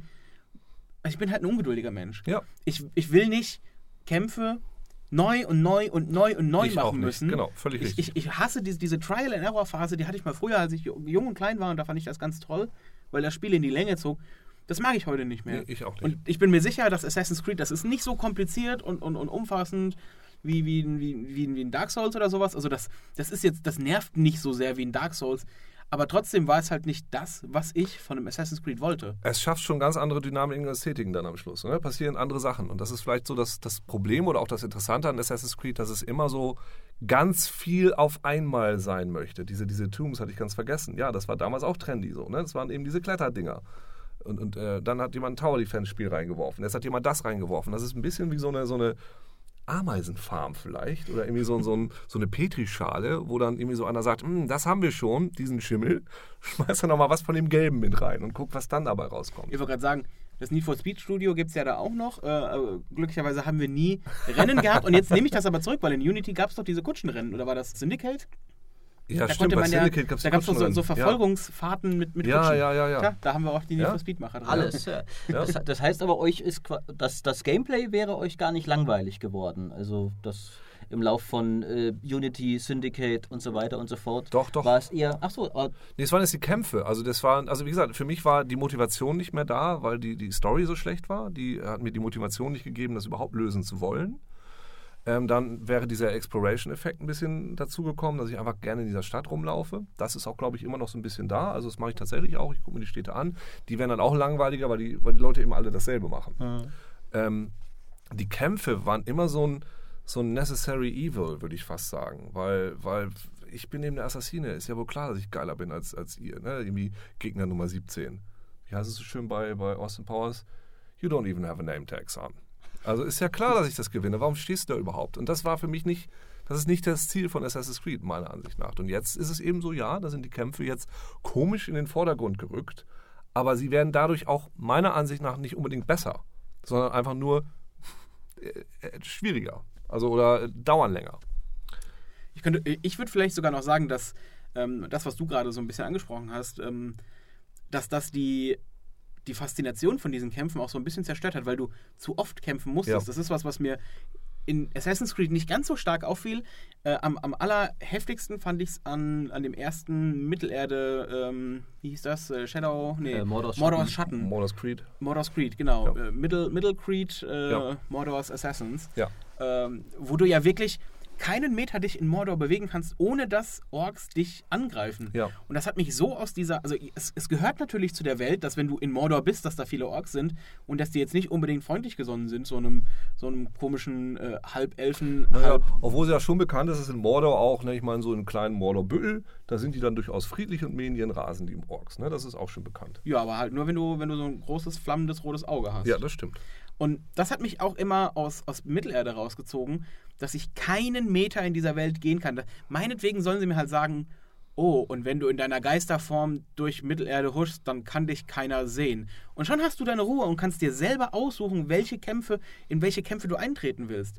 Das hat in Assassin's Creed immer ein kleines bisschen besser gepasst, weil du ja Mhm. erstmal per se nicht immer verfolgt wurdest, sondern nur, wenn du irgendwie gerade ähm, gesucht wurdest oder wenn du, wenn du in, in einen verbotenen Bereich eingedrungen bist. Aber ähm, ich glaube trotzdem, dass es viel zu viele Kämpfe waren und sie sich deshalb halt irgendwann so abgenutzt hatten. Mhm. Du hattest Ja. halt irgendwann dieses Gefühl, ah, okay, gut, dann, so wie du gerade, äh, Ja. wie du vorhin gesagt hast, dann warte ich, die warten eh alle, bis sie zuhauen, dann konter ich, ramme ihm die, die Klinge rein und dann warte ich, bis der nächste angreift, dann konter ich das, ramme ihm wieder die Klinge rein. Das, hat, das war alles irgendwann zu abgenutzt, obwohl ich das System an sich richtig cool fand, weil es ja das unterstützte, diese Message von diesem Spiel, dass du hier der Assassin bist und das ist die, die Geschichte, die du nacherleben musst, um das ja auch zu synchronisieren. Der verliert ja nicht. Also warum Ja. solltest du irgendwie verlieren? Ja. Wenn der damals schon irgendwie der, der Oberbabo war, wa- warum sollst du nicht jetzt auch immer noch irgendwie der, der unangefochtene äh, Super-Assassine sein? Das, das fand ich jetzt gar nicht so schlimm. Und das hat es mir jetzt in den neuen Teil wirklich irgendwie bisschen, bisschen madig gemacht. Und deshalb habe ich auch nach diesen, weiß ich nicht, ander- anderthalb Stunden einfach aufgehört.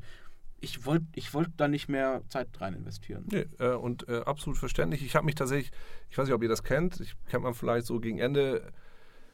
Ich wollte auch nur noch, dass es vorbei ist. ne? Und äh, du spielst es dann aber trotzdem weiter. So, und ich spiele es, ich denke, ah, okay, jetzt habe ich sie ja alle, jetzt habe ich alle, die ich umbringen muss. Oh nein, es gibt noch mehr. Oh nein, es wird noch eine neue Region auf. Oh nein, oh nein, bitte, bitte, bitte. Und sie fährt nochmal auf dem Schiff. Und du spielst es dann aber zu Ende, weil du willst es dann aber auch bitte Das, durchhaben. das ist das Gefühl des Spielejournalisten, wenn er ein Spiel auf Deadline testen Ja, muss genau, und äh, eigentlich nur fertig werden muss. Selbst bei tollen Spielen kann dir das passieren.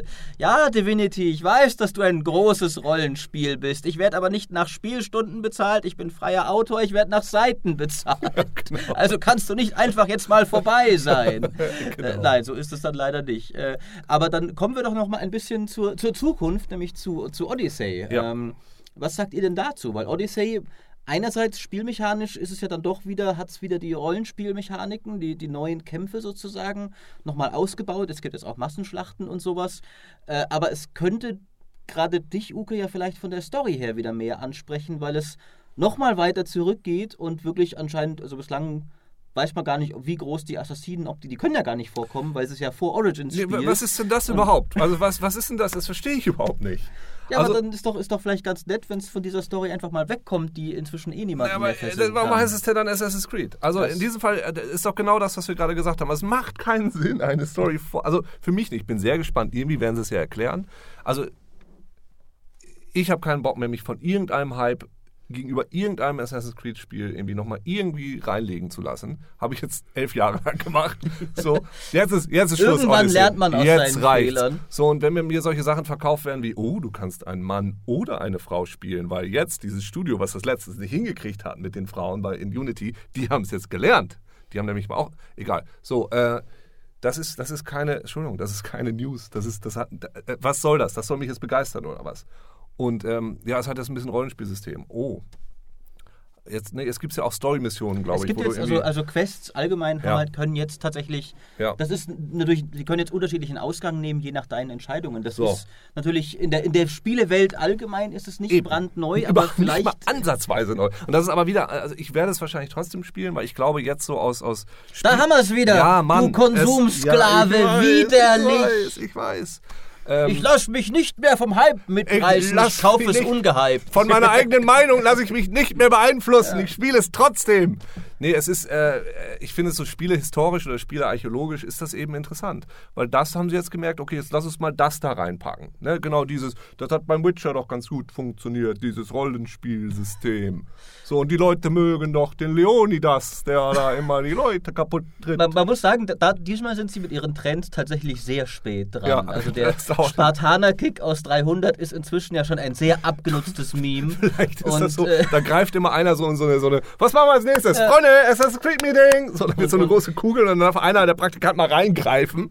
Steinzeit, ja! An die hatten sie schon bei Far Cry. Richtig. Ja, und, und Entscheidungen in Spielen habe ich auch das Gefühl, ist so ein bisschen das, das war vor fünf Jahren das, womit sie alle sich beworben Richtig, ja, haben. ist ich es meine, ja auch, ja. es ist immer noch, ist immer noch natürlich toll und wichtig, gerade für, für gute Rollenspiele. Also gerade The Witcher hat ja auch da Standards gesetzt, Ja. die äh, äh, sagst du völlig unbefangen als jemand, der Klar. Witcher mitgespielt äh, Ja. hat. Äh, aber äh, ist ja so. Und, und auch Spiele wie Life is Strange oder sowas Ja. haben da einfach Maßstäbe gesetzt. Äh, das heißt, das ist kein toter Trend, aber sagen wir, es ist, sind sie ein bisschen später dran, Ja. als sie manchmal schon mal waren. Generell ist es ganz klar, was man von diesem Assassin's Creed erwarten kann. Das wird so wie immer. Und der Unique Selling Point ist, Leute, die gern Griechen mögen, so in der Zeit, denen wird das auch gefallen. So, und das ist eben das Zeug wie immer. Und ich glaube, dass der Main Selling Point muss einfach dieses Setting sein. Wenn dir das gefällt, spielst du es. Wenn nicht, dann nicht wahrscheinlich so. Ich glaube, darauf läuft ja auch schon Assassin's Creed seit ein paar Jahren einfach darauf Ja. hinaus, dass eben diese ganze Backstory, dass das alles mittlerweile völlig egal ist. Und das finde ich wiederum auch gar nicht so schlimm. Weil ich habe ja vorhin schon gesagt, mich hat diese Desmond-Geschichte, Ja, aber- mich hat diese Hintergrundgeschichte dann nie interessiert.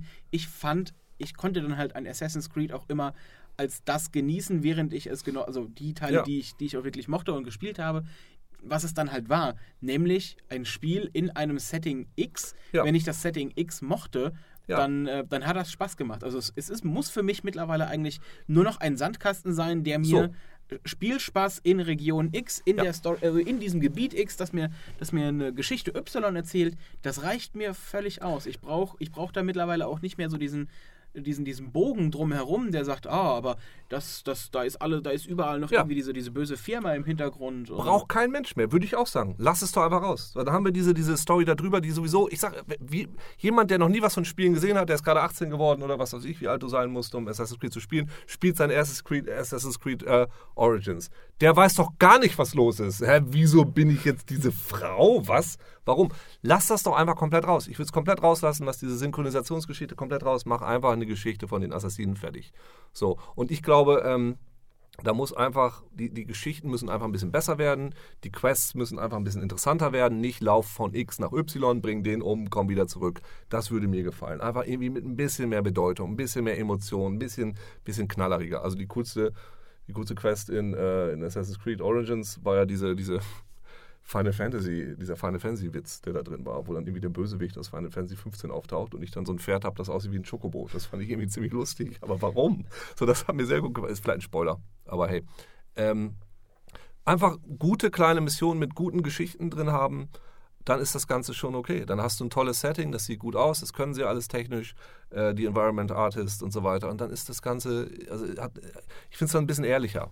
So. Aber dann, das, das ist ja durchaus zu- in Teilen, was sie mit Odyssey anstreben. Ja, Also gerade die verbesserten Quests ist ja, Ja.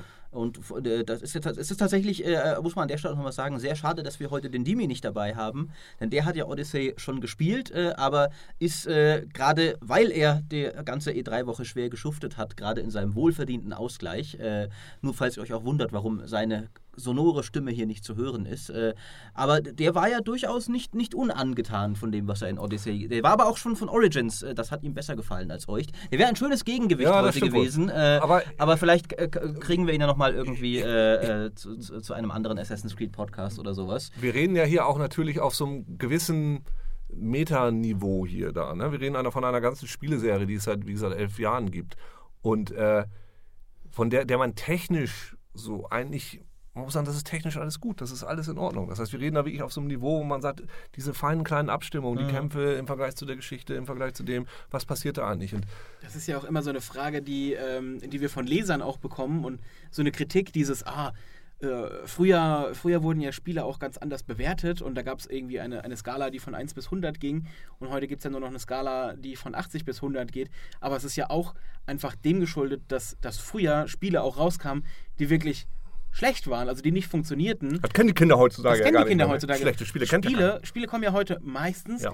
relativ polished raus. Und wenn, Ja. sie nicht, wenn sie nicht richtig gut rauskommen, also das gibt ja immer noch Fälle, wo, wo Spiele einfach unspielbar schlecht sind oder, oder unfertig, ja, aber das, dass die in so Zuständen wie früher teilweise ähm, rauskommen, das gibt es ja heute gar nicht mehr. Die Spiele sind heute eigentlich trotz allem, trotz dieser ganzen Patcherei und, und dass, dass ein Spiel eigentlich am, am, am Release-Tag eigentlich nie so richtig fertig ist, sondern erst so zu 90 Prozent und die restlichen 10 Prozent kommen dann am Day One Patch oder im Week One Patch oder manchmal auch erst im, im Month One Patch, wie auch Mhm. immer.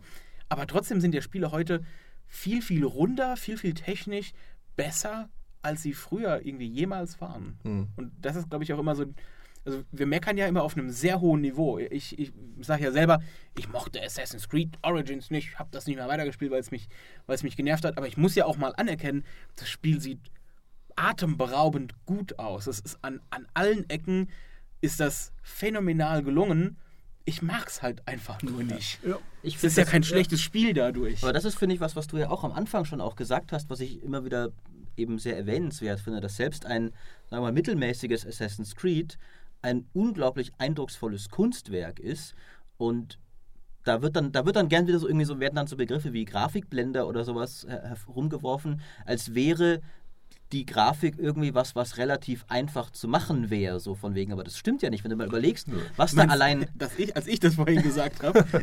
also allein was da, was da reingeht, das ist ja nicht nur, also zum einen ist es natürlich Handwerkskunst, äh, aber es ist ja noch viel mehr als das. Es ist ja auch eine, eine unglaubliche Menge an Recherche, an auch Konzeptualisierungsarbeit, so eine Stadt zu gestalten als Spielwelt. Äh, also, das, äh, wenn du da mal mit, mit Leveldesignern redest, wir hatten ja zum Beispiel das, das, äh, das Glück, mal mit dem, mit dem Miles, dem einen Leveldesigner von The Witcher, zu reden, was, was da für Gedanken reingeht. Die recherchieren dann im echten Mittelalter wenn ich hier in dieser Landschaft ein Gasthaus hätte, wo hätte der Gastwirt es aufgebaut? Und dann baut es der Leveldesigner dorthin, wo es tatsächlich gewesen wäre. Also das ist auch eine, eine sehr, sehr intellektuelle Arbeit, sage ich mal, allein so eine Spielwelt äh, zu bauen. Und äh, da- das finde ich ist tatsächlich was, was, was, gerne, was gerne übersehen wird. Ähm, und was eben, wo man eben tatsächlich sagen muss, dass, dass das Grundniveau eines Assassin's Creed, also an, an purer Handwerksqualität, die da reingeht, ist, ist unglaublich. Ähm, es ist halt dann. Selbst das verbackte Unity, äh, das halt seine, seine hässlichen Clipping-Fehler und, und diese Gesichter hatte, die, die einfach nicht schön aussahen und ja, die ziemlich genervt haben. Selbst das ist ja, wenn man, wenn man von diesen, von diesen wenigen Bugs mal, wenn man die mal ausklammert, die ja dann auch halt irgendwann geschlossen wurden und, und rausgepatcht wurden, wenn man, wenn man mal die Sachen, diese Gesichter rausnimmt, die Welt drumherum ist ja trotzdem noch Ja. atemberaubend gewesen. Also ich finde, so genauso muss man es natürlich betrachten. Ne? Also wir müssen, äh, kann man glaube ich heutzutage auch, auch mal, also kann man immer schon machen, man muss verschiedene Aspekte angucken und gucken, wie gut die gelungen sind und dann guckt man natürlich, wie, wie funktionieren die, wie interagieren die miteinander, wofür sind die gedacht und wie da funktioniert das Ganze. Also deshalb meine ich so, man kann immer sagen, ey, die Environment Artists, die haben auch hier große Arbeit geleistet und ich glaube, ich glaube allerdings, wenn du elf Jahre Assassin's Creed machst, das glaube ich wirklich, da, da, die, die, fangen, die fangen nicht von vorne an. Ne? Die fangen so ein Spiel nicht von Grund auf an, sondern die haben einfach ganz viel schon drin, was einfach auch immer wieder recycelt wird. Und deshalb ist es so interessant, sich einfach anzugucken, wo geht das hin? Was passiert denn da in den nächsten fünf Jahren noch? Wie viel ist denn da noch drin von dem Assassin's Creed von 2011? Und was ist da neu dazu gekommen? Das finde ich tatsächlich nach wie vor spannend. Ja, Ubisoft, die Gräber könnten ruhig zurückkommen. Die Gräber. Gräber? Dann äh, sind wir doch äh, allmählich, denke ich, am, am Schlusswort angelangt. Ja. Ich, ich würde sagen, äh, ich, ich bin gespannt drauf, was, wie, wie ihr Odyssey aufnehmen wird. Ich habe das Gefühl, es könnte manche eurer Kritikpunkte durchaus angehen. Äh, und selbst ich bin inzwischen ein bisschen neugierig wieder drauf, weil ich tatsächlich zu denen gehöre, die das Setting wirklich einfach cool finden. Vielleicht steige ich auch mal wieder ein. Andererseits habe ich mir das auch unter Origins gedacht. Ich mag auch das Ägypten-Setting und bislang hat es sich einfach nie hoch genug gequält auf meiner Liste der 10.000 Spiele, die ich noch spielen will, dass ich äh, gedacht habe, jetzt mache ich das. Ich habe immer noch nicht Horizon durchgespielt. Äh, What? Das, wie gesagt, die bessere Spielwelt bestimmt hat. das, Äh, ist, das ist ein so tolles Spiel. in der Tat. Äh, Scheiß Crafting-System, aber der Rest ist so gut. Meine Güte, ist das gut. richtig, richtig. Ähm, Und auch wenn die Zuhörer sehr entsetzt waren zu hören, dass ich als Hardcore-PCler mir dafür inzwischen eine Playstation zugelegt habe. Ja. Aber manchmal, damals die Playstation 3 habe ich mir für Heavy Rain geholt. Also ich, irgendwann What? werde ich immer schwach. Na gut, okay. Äh, Naja, man hat ja alles. Das ist eine kleine. Ja, jeder hat so sein Guilty Pleasure. ne? Seine- Ja, jeder- jeder- jeder hat seine- Ich wollte sagen, seine, seine dunklen, es- dunklen Flecke in der die, die, die Biografie. Quantic Stream Spiele waren tatsächlich immer meine Guilty Pleasures. Auch, Hm, okay. auch äh, Fahrenheit war auch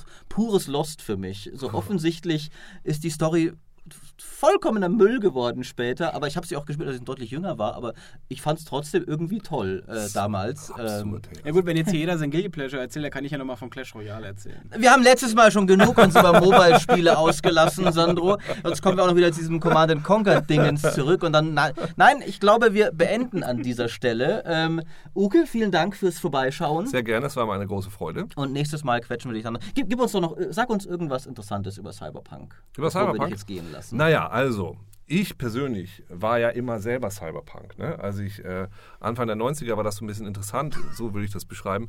Äh, Cyberpunk war einerseits eine, eine, ähm, eine Science-Fiction-Richtung, also mit Neuromancer und, und diesen ganzen Jungs, also William Gibson. Andererseits aber auch was, was man so gerne sein wollte. Das war so quasi die Zukunft, so futuristisch die Zukunft vorwegnehmen. Das, was wir jetzt eigentlich gerade alle haben, fanden wir damals alle ganz geil. Dann habe ich so äh, Magazine gelesen wie Mondo 2000. Meine erste Wired ist von 1994. So, und äh, äh, was wollte ich sagen? Dich jetzt. Cyberpunk werden. Was? Ja, genau. Und das Cyberpunk, wie man angezogen sein musste. Warte, wie, wie, wie muss man sich denn jetzt anziehen? Und das waren einfach, du musstest eine Spiegelbrille aufhaben, eine verspiegelte Sonnenbrille und eine Lederjacke. Er hat gerade eine Brille auf, für Aber alle, sie die es nicht- nicht wissen, sie aber sie ist nicht verspiegelt. verspiegelt und auch keine Sonnenbrille. Ja. Ja, da hast du dich jetzt sehr clever aus der Affäre gezogen, leider. Äh, Ich tatsächlich- Fabian Döller wäre stolz und zufrieden. Ich, äh, also tatsächlich muss ich sagen, ich habe damals äh, an Rollenspielen, habe ich äh, Cyberpunk, das hieß glaube ich damals Cyberpunk 2023 oder so, 22. 22, habe ich nicht gespielt. Nee, ähm, 20? 2020, glaube ich. nur, ja. 2020, ja. okay, Das war, glaube ich, sogar noch mal früher. Sie haben es immer nach hinten geschoben, weil Ja. halt, es, es gab ja auch mal die, die These, dass das Jahr 2000 das sein wird, wo wir alle schon in Hoverautos rumfliegen. Ja, ja, und genau, sowas. Wenn du genau. heute auch Comics liest aus den 80ern oder sowas, das Ja, ja. Jahr 2000, Ja, klingt wenn das auch halb geil. so gewesen wäre, wie es damals Du, ich- dargestellt wurde. 2001 hatte ich einen Kaffee, der sich selbst erwärmt aus Ja. der Dose. Also nee, und äh, ich habe eigentlich eher Shadowrun gespielt damals und das, ich meine, das fängt ja 2000, das fängt ja auch in den 90ern Mhm. an. 2012 ist ja der große Moment, sind wir auch längst vorbei. Deshalb, äh, das kenne ich gar nicht. Ich habe von dem Autoren habe ich damals äh, Castle Falkenstein, hieß das, glaube ich, so ein Steampunk-Zeug gespielt. Daher, da weiß ich gar nicht so viel, aber ähm, ich denke mal, das ist in derselben Zeit entstanden. Das wird schon recht ähnlich sein. Außer der Magie, die hat man natürlich bei Cyberpunk nicht. Aber Cyberpunk ist eine, habe ich geliebt als, ähm, als literarische Richtung. Und äh, es ist immer sehr unangenehm zu sehen, wie viel davon auch tatsächlich eintrifft, ne? wie viel davon tatsächlich wahr wird. Und weil das sind so unangenehme Zukunften, die Zukünfte, Zukunften, Zukünfte, die da gezeigt werden, dass man es eigentlich gar nicht so gern möchte. Und gleichzeitig freut man sich so über so die Zukunft, aber gleichzeitig weiß man auch nie, das wird dann aber so. Das wird dann aber so. Die dann so fließend auch in so eine Postapokalypse über. Ist es ja. Du freust dich einerseits, wie geil das ist mit den AIs und äh, dass, dass Google, dein Google Assistant jetzt rausgeht und dir ein Magnum holt. Andererseits weißt du aber auch, dass, äh, dass die natürlich dann später auch die Welt übernehmen und dich dann mit den Magnum äh, Eis dann tot prügeln. Das ist traurig, ja, das stimmt. Assassin's Creed in der Zukunft, das finde ich zum Beispiel mal geil. Also einer, so, so wie, wie, ne, Sid Meier, wie Civilization X da, Beyond Earth, einfach mal so komplett rausreißen. So komplett einen so ein Assassin's Creed in der Zukunft machen. Aber wie, wie, wie Ist kannst das du denn dann- die das dann die genetische Erinnerungen... Erinnerung? Nein, das kann, von deiner das kann man ja immer, das kann man immer Oder knicken. Spielen wir einfach so 200 Jahre in der Zukunft Ja. und jemand spielt sei- Oh die Gott, wie genetische lustig das wäre! Erinnerung. Und der spielt dann zurück. Ja, Dann spielst du Desmond. Oh Gott, aber, wie lustig. aber diesmal bist du, ist Desmond in der Game-Szenario und jemand anderes ist im Animus. Sowas, das würde, das würde mich mal richtig bocken. Das, Aber man äh, muss natürlich eine Sache vielleicht dazu noch, das Ding ist, dass die natürlich äh, auch einen Entwicklungszyklus haben. Das heißt, die überlegen sich jetzt nicht heute, hm, was ist denn heute gerade trendy? Ah, okay, dann machen wir das mal jetzt und nächstes Jahr ist fertig, sondern das sind ja, was, drei, vier, fünf, drei Jahre würde ich Ja. jetzt mal sagen. Drei Jahre im Voraus überlegt man sich schon, was als nächstes kommt. Das heißt, das, was wir in Odyssey sehen, das war das, was vielleicht vor drei Jahren mal interessant war. War da vielleicht gerade Witcher 3? Das, So. Tatsächlich hatten wir genau diese These, hatten wir Ist in ja einem so. unserer E3-Podcasts und auch, äh, das, das in dem Fall war nicht meine These, habe ich woanders gelesen, dass die weibliche Hauptfigur daher kommt, dass halt vor drei, vier Jahren der ganze Gamergate-Müll Ja. explodiert ist. Ja. Und Entwickler, in dem Fall muss man, finde ich, ja durchaus, äh, wie du sagst, ist ein bisschen, sind alle arg spät dran, aber äh, zu ihrem, äh, zu ihrem, sagen wir, to their credit, äh, haben sie da darauf nicht reagiert, indem sie irgendwie sich abschrecken haben lassen, sondern haben dann gesagt, okay, dann machen wir halt mehr äh, Inklusion in unseren Spielen, Ja. wenn da auf, als Reaktion auf diese Kontroverse. Ich finde, das ist durchaus auch Ja, äh, lobenswert bei allem, wie das unsinnig war, eben vorher zu sagen, ja, wir haben keine, keine Kapazitäten für eine weibliche Hauptfigur. Äh, wir, wir mussten, waren zu beschäftigt damit, noch ein achtes 100 Stadtviertel. weitere Feder. Ja, Federn genau, zu 100 verteilen. weitere Federn. Äh, Der aber- Jürgen, der macht bei uns die Frauen, aber der musste noch die Federn verstecken. Genau, aber, aber dass man halt dann äh, auf diesen Trend des Gegenwindes reagiert hat, indem er eher gesagt hat, nein, wir stellen uns in den Wind und sagen, äh, jetzt erst recht, finde ich, ist sehr lobenswert. Äh, Ja. Und dann können wir doch hier, haben wir doch mal mit einem lobenden Wort abgeschlossen Ja. und blicken halb optimistisch, halb fur furchteinflößt von der Dystopie in die Zukunft und hoffen, dass Assassin's Creed nicht auch zu einer Dystopie wird, äh, die postapokalyptisch dich deprimiert. Eloquent er ist. Ah. Hast du ihn deshalb eingestellt? Ja, also ich habe ihn nicht eingestellt, aber, aber ich, ich mag ihn deswegen. Ja, Ja, aber er arbeitet Ihr schon seid- hier. ja, Ja, ja, ja. okay, ja, gut. ja. Ach, Ich mache das doch hier nicht Man weiß, er unentgeltlich. ist vielleicht einfach reingelaufen. Das passiert ja manchmal. Der sitzt hier immer den ganzen Tag rum und dann geben ihm auch was zu tun. Keiner von uns traut sich ihm zu sagen, dass er hier gar nicht arbeitet. Du wirst lachen, sowas habe ich alles schon erlebt. Und das wirst du uns im nächsten Podcast Das erzählen. hoffe ich doch. Äh, ihr, ihr, seid, all- ihr seid auch alle beide wundervoll gewesen. Äh, ich bedanke mich ganz herzlich äh, für eure, äh, eure, äh, ge- eure Gesellschaft in dieser wunderbaren äh, äh, Tonkammer, die du, glaube ich, vorher mit dem Todesstern verglichen hast. Ja. Bisschen so, ja. Äh, aber trotzdem ist sie doch dem irgendwie. Müllkompressor. Ja, genau. Irgendwie ist sie Stell doch dir vor, die. Wände würden jetzt auf uns zukommen. Die green, da kann alles. Ja. Gut. Dann äh, geht noch wie üblich der, der Appell an unsere lieben Zuhörer natürlich raus, wenn ihr die Folge toll fandet. Und ich finde auch, wenn ihr sie nicht toll fandet, einfach mal aus Großmut, gebt ihr uns natürlich 5 Sterne auf iTunes und 5 Kommentare unter der GameStar News dazu.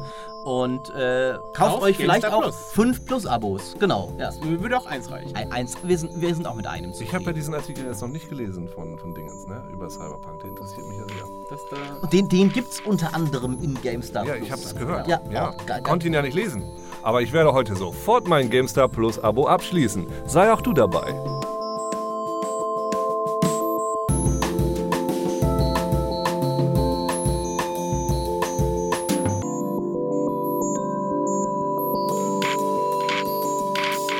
Oh, das war perfekt. Dich müssen wir häufiger einladen. Dann bis zum nächsten Mal. Der Uke kommt auf jeden Fall nochmal zurück. Tschüss.